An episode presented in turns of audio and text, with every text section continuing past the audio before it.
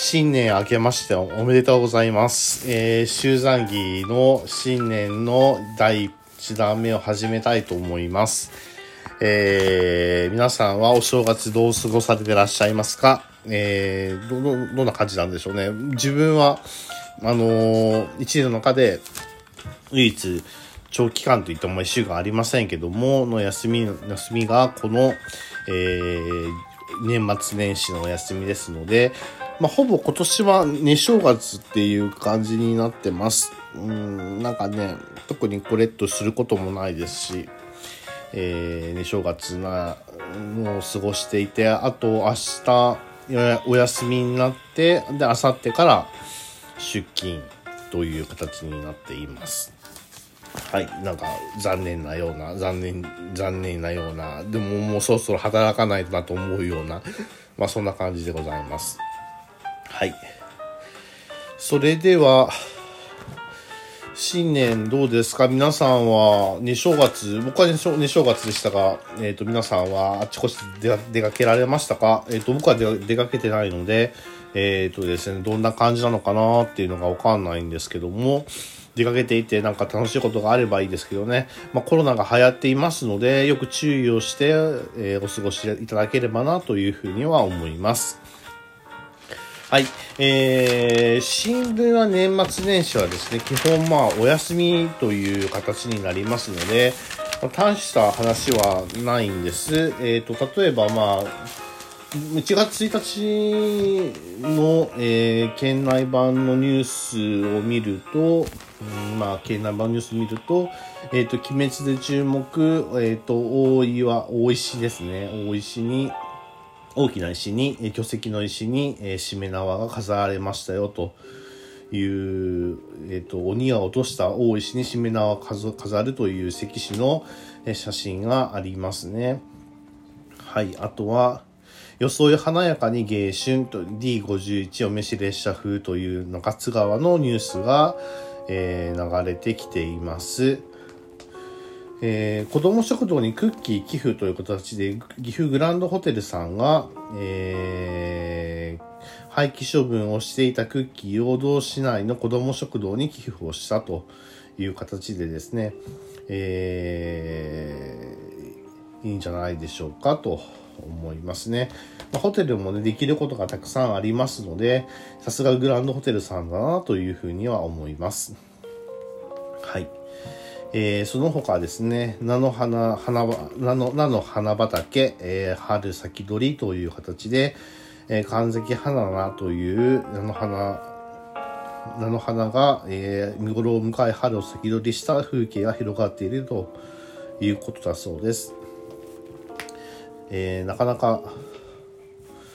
この時期に菜の花咲くんですね。咲く種類もあるんですね。寒いのに花つけるんですね。と思うんですけど、すごいですね。まあそういうことですね。あとは、えっ、ー、と、梅林公園2月3月初めに、3月に初のライトアップという形で、梅林公園、まあ岐阜市の、まあ、梅の名所ですよね。実は行ったことがないんですよ。梅の名所ってね、僕は岐阜市よりも西に住んでいるので、西に住んでいると岐阜の名所はですね、あのー、ちょっと養老の方というか、あの、アンパチ、アンパチといってですね、ちょちょっと南の方に、ある、アンパチ町というところがあるんですけど、百倍園っていう100の夢の園とか書くところがあるんですけども、百倍園っていうところが有名で、あんまりですね、えっ、ー、と、東の方にある梅林公園っていうのは行かないんですよね。でも綺麗だというのがよく耳にしていますので、いつか行ってみたいなというふうには思うんですけども、えっ、ー、と、梅林公園を、えー、初のライトアップするよと、えっと、3月4、5に、えっと、岐阜梅祭りを4年ぶりに開催する方針で準備しているというふうですね。その実行委員会さんが、えー、公園の開園150年と同祭りの開催70回目の節目を記念して企画をするそうです。はい。という形で、えー、皆さんは、それぞれもうコロナ禍の中でも、まあ動き始めなければっていう感じですよね。そうですよね。もう経済が滞って滞って仕方がありませんので、えー、その経済が、えー、回るようになる、まあ、人の命よりも経済っていうところって言い方はちょっとひどいですけども、まあ、人の命もね、経済回さなければ回っていきませんので、まあ、その辺も、えー、考えての上で、えー、こういった祭りがですね、えー、祭りが華やかになっていくっていう感じになるんでしょうかというふうに思います。はい。えー、あとは、開会式で、えー、全員参加企画、えー、24年県内で総文祭、えー、制度実行委員会が企画。これ総文祭っていうのはですね、えっ、ー、と、2024年7月に県内で開幕する第48回全国総合高校総合文化祭清流の国岐阜文化、そう、そ、えそ清流の国岐阜総文2024に向けて大会の運営や準備に携わる県内の高校生で作る生徒実行委員会の会が設立から半年となりメンバーが堅調で、えー、担当部局の職員にこれまでの成果と今後の方針を説明したと。いうことだそうです。すごいですね。大人相手にですね、高校生がきちんと報告をするっていうのはですね、素晴らしいことだと思いますね。えー、鹿児島大会でのプレ大会での視察の様子や企画の状況などを説明したということだそうで、非常に、えー、非常にとか大変ですね、正々堂々とした、えー、報告をされている写真が載っていて、へーっていうのは思いますね。うん、なかなか、ね、できることじゃないですので、すごいなというふうには思います。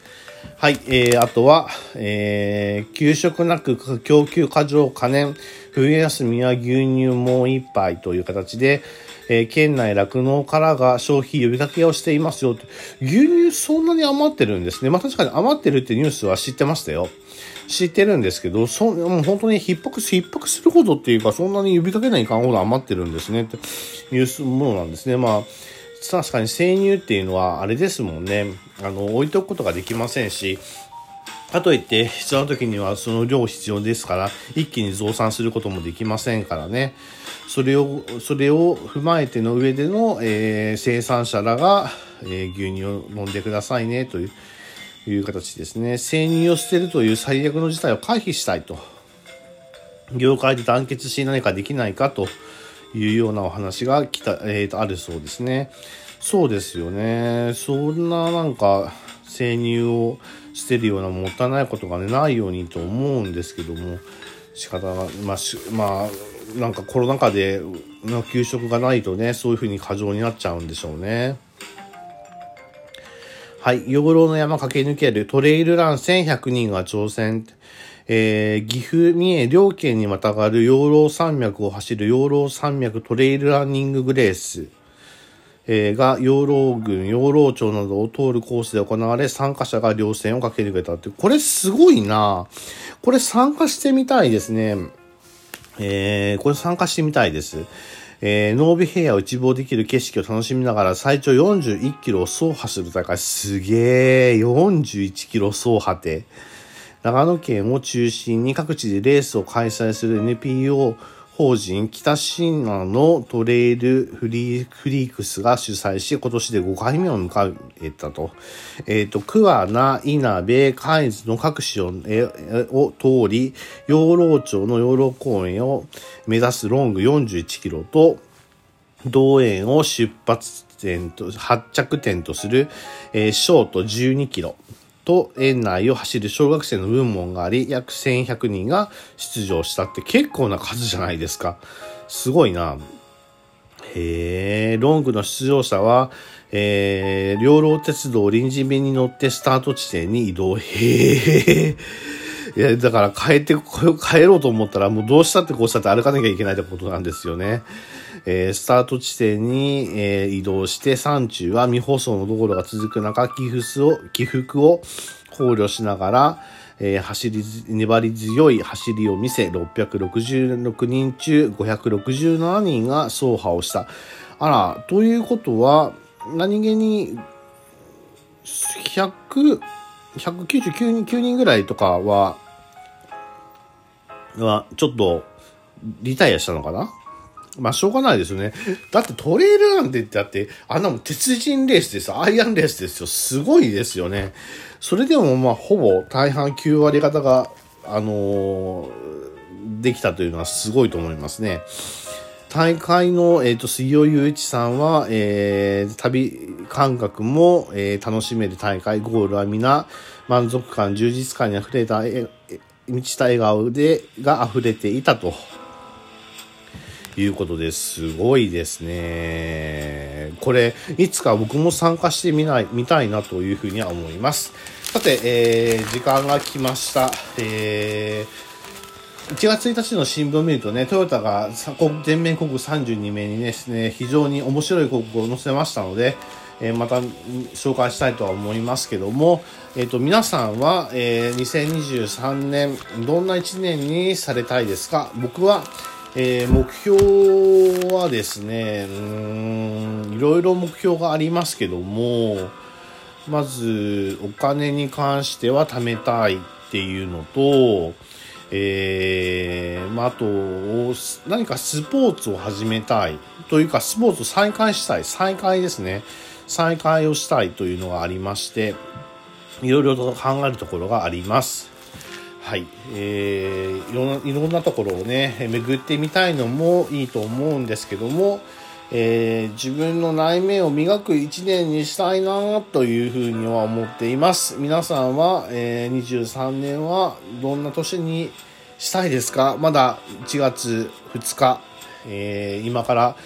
えー、いろんな計画を立てても全然遅くないですので、えー、また皆さんは幸せな一年になりますようにご自分でいろいろと計画を立ててみるのもいかがでしょうかという形でお時間が来ました。それではまた、えー、今年1年もよろしくお願いします。